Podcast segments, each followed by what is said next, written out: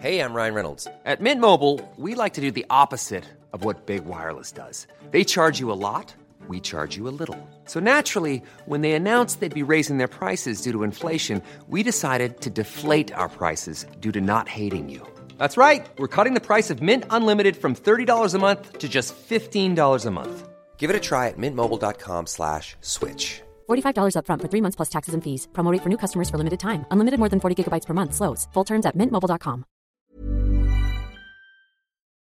Chers auditeurs, Dear listeners, bonjour. welcome in Comme d'Archi Podcast Season 3 Saison 3 dans le monde fascinant des architectes. and in the architectural projects. Je suis Anne-Charlotte Deponte, passionnée d'architecture et docteur des universités en histoire de l'archi. I am one of the spokespersons of Anne Charlotte, who is a PhD in architecture history. Merci Thank you d'être avec moi aujourd'hui. to be with us today. Et And maintenant, now, lundi en français, place au talent. and Wednesday, let's talk projects. In English, of course.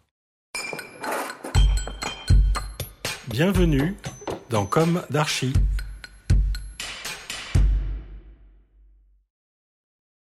Dear listeners, good morning. This is Francois on behalf of Anne Charlotte. It's good to meet you again in season 3 of Com d'Archi, episode 55, with the singular approach of the Richez et Associés office. Richez et Associés, founded in 1985, is today an important actor of the French scene. Its strong staff of 120 is active simultaneously on architecture, urban design, and landscape architecture.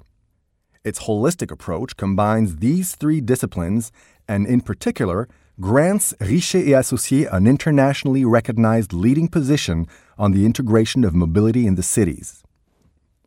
Moreover, Richez et Associés stands in a key design position in the environmental and social transition underway, with expertise globally in action on the ecological footprint of buildings, sustainable development of cities, low carbon mobilities, and biodiversity. Thomas Richez, architect, and Vincent Coté, landscape architect, are the two partners of Richez et Associés. Thomas Richez completed engineering studies and then decided he wanted a job where you see what you do, which works if you do what you see, and this is precisely the role of an architect. Vincent Coté discovered the thrill of nature in his grandmother's garden in the south of Paris. He quickly understood that landscape design was his way and had to be extended to urban design, as cities are the daily environment of so many on this planet. Thomas Richez met Vincent Coté in 2002 when he hired him to collaborate on the Le Mans Tramway project, completed in 2007. Le Mans was the first project of that kind Richez et Associés designed. It has been followed by close to 20 others on the five continents. The book Tramway à la Française, they wrote in 2013, shows how a careful redesign of the streetscape, from facade to facade, positively incorporates the tramway system and offers the inhabitants a new public realm, with a new way of living in greener, quieter, and more pleasant and vibrant cities. Richez Associés, in the same time, kept on being an active architect, with major commercial and residential projects in Euralille and Paris, as well as the French Embassy in Singapore. The firm track record includes in the same period important master planning and urban design commissions in Paris and Montpellier, France, and Malaysia, where a branch office was established in 1995.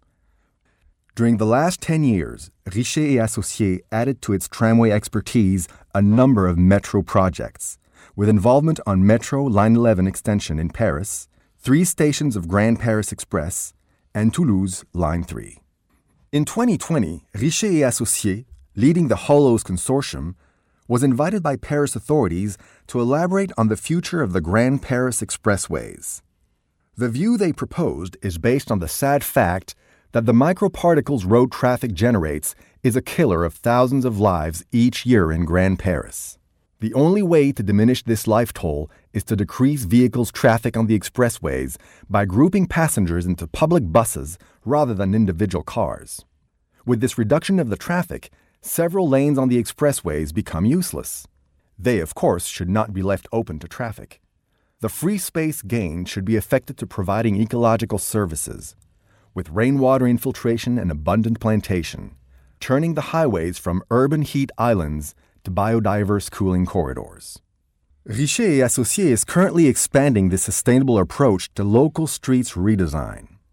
Together with Franck Boutté Consultants and Leonard, which is Vinci Foresight and Innovation Platform, they have been selected by ADEME to animate the elaboration of a design guide of La Rue Commune, the typical and shared tertiary street of the 21st century. Richez et Associés considered in 2020 that fulfilling its mission in this transition period requires a specific organization to make sure all the best practices are incorporated in the projects and even generated when innovation is required. This is the role of Le Lab Richez et Associés, in which 20 designers of the firm capitalize and diffuse project by project on 26 themes the cutting edge skills required by Richez Associés' commitment to top quality.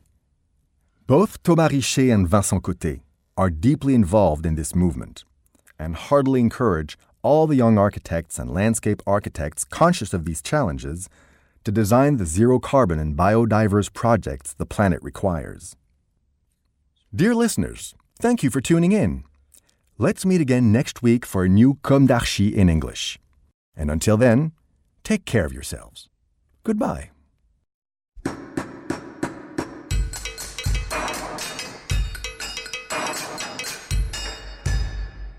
Thank you for listening. Thanks to Julien Rebours, sound engineer, who is collaborating with us today. Don't forget to tune in to our previews on Instagram at Comme Podcast.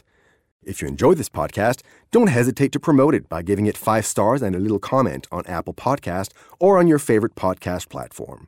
And above all, subscribe to listen to all of our episodes for free. See you soon, and until then, take care of yourself.